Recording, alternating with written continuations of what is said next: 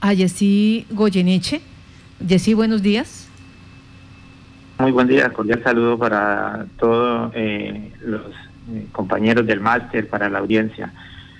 Pues Marta, en razón a su, eh, al tema que se está abordando hoy con el relación al manejo de los recursos, no solo del FOME, sino en, en general de los recursos que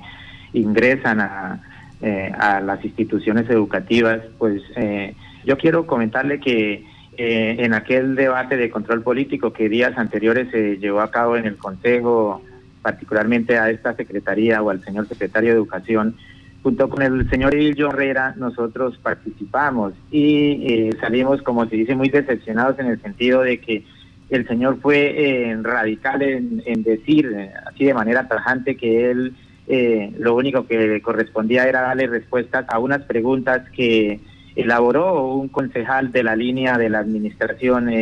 lo que se conoció como el famoso debate de control político. Nosotros como comunidad consultamos, hicimos, queremos más bien es a la administración para que se corrijan unas presuntas eh, anomalías que hemos eh, venido detectando eh, en relación con el manejo de algunas situaciones en, al interior de los colegios. ¿A qué me refiero? Por ejemplo, el manejo de los eh, pocos de los escasos recursos que eh, argumentan los rectores que la educación, eh, el sector de educación no tiene recursos suficientes para atender todas las necesidades de las instituciones educativas, es verdad, pero los pocos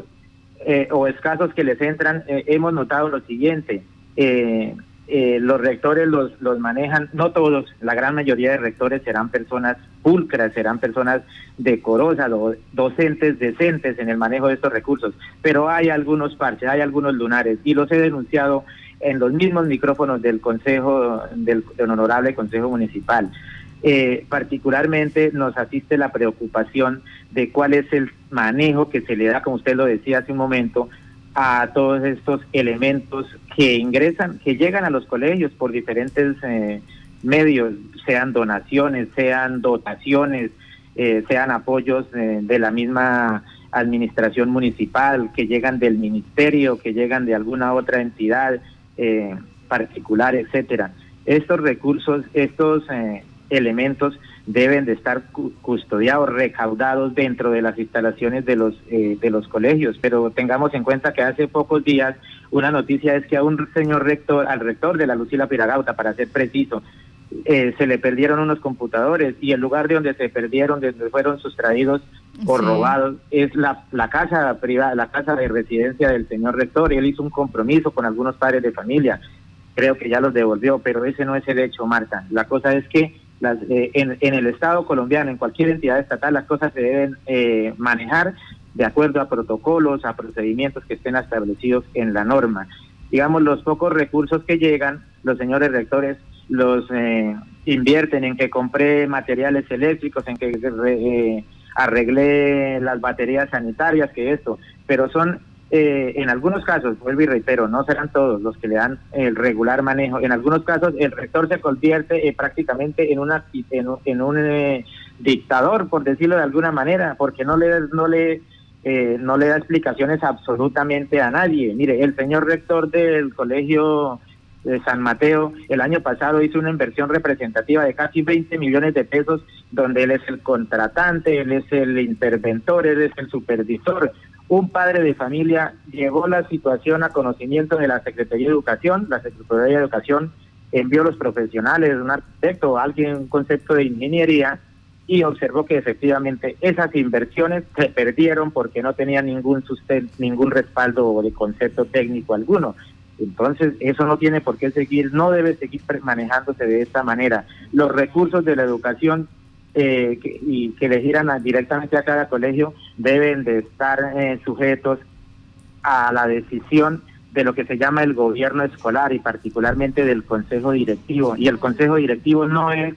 eh, la voluntad del señor rector de, de esos algunos colegios donde se hace este manejo. El consejo directivo también tiene que tener ser respetado la posición de los padres de familia y aprovecho la oportunidad para que los padres de familia que se comprometen a representar a 1.500, a 1.800 padres, se apersonen de saber lo básico, de saber cuáles son sus deberes, cuáles son sus derechos, a qué tienen, eh, qué capacidad de decisión tienen dentro de estas instancias, Marta. Bueno, entonces, eh, esto es lo que ustedes les Pero mire, otra cosita, Marta, eh, quiero también dejar claro que pues ya he hablado con algunos concejales y, y, lo que no tenemos certeza es de si efectivamente esos recursos particulares del FOME tienen que estar sujetos a que pasen por la decisión, por la autorización del Consejo Municipal como tal. Eso no lo tengo claro, algunos de ellos eh, tampoco, pero pues eh, más allá de los otros recursos, los colegios les entran dineros, llegan dineros pocos, pero llegan del Sistema General de Participaciones, del Sistema General de Regalías, las apropiaciones que los alcaldes con mucho esfuerzo hacen, pero esos recursos invito a la administración municipal a que sean más vigilados, a que sean más controlados. Hay una serie de recursos cuantiosos que le están recogiendo los rectores. Mire, hay rectores que volvieron una obligación un y además de, de, por medio está un negocio que es las pruebas, unas pruebas externas que se llaman Milton Ochoa. Hagamos una cuenta donde hay 2.800 niños como el colegio ITEI si, el rector su posición es que eso es obligación a razón de 35 mil pesos por alumno. ¿Cuántos millones representa eso? Y esas platas no están yendo, yendo a ningún asiento contable, no le están, no, no están quedando registrados ningunos movimientos eh, en un libro eh, registrado en, nada, mejor dicho, quiero decir. Entonces, esto es un negocio de la plata, yo la recojo como rector y se la entrego allí un rector de la Lucila Piragauta fue trasladado, ni siquiera fue sanción, la única sanción fue trasladar de un colegio a otro, porque el Consejo Directivo del 2018 logró probar que el señor cogía la plata, la llevaba a su bolsillo y ni siquiera se la pagaba a este representante legal que tiene, a este representante que tiene esa firma eh, Milton Ochoa en Yopal. Entonces son situaciones que sí nos dan, nos llevan a pensar que las cosas no se están manejando de la manera más delicada, de la manera más correcta, de la manera más transparente y como corresponde, Marta. Quería dejar esta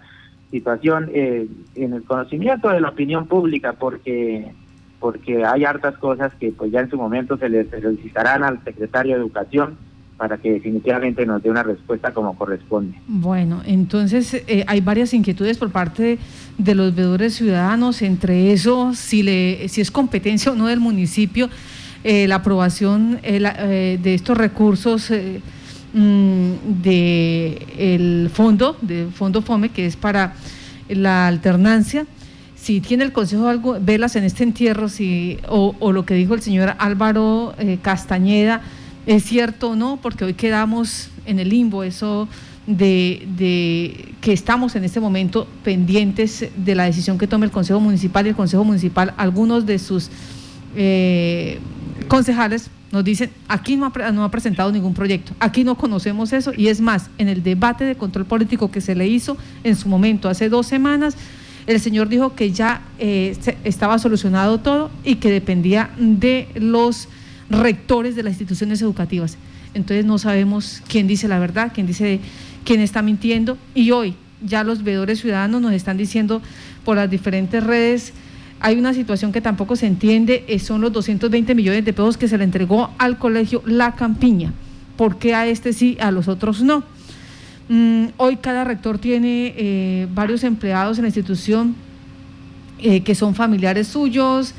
que fungen como colegios privados. Son cositas que los veedores ciudadanos empiezan a, mirar. Estamos hablando de diferentes corregimientos, estamos hablando del sector de El Morro, estamos hablando también del municipio del casco urbano de Yopal. Mm, la Contraloría debe en este momento revisar eh, qué es lo que está pasando con este tipo de situaciones, dice otro de los líderes ciudadanos aquí en el municipio. Pues, eh, Jessy, muchas gracias por estar en Contacto Noticias. A ustedes, muchas gracias también, Marta. Un buen día para todos. Así va la educación en Yopal.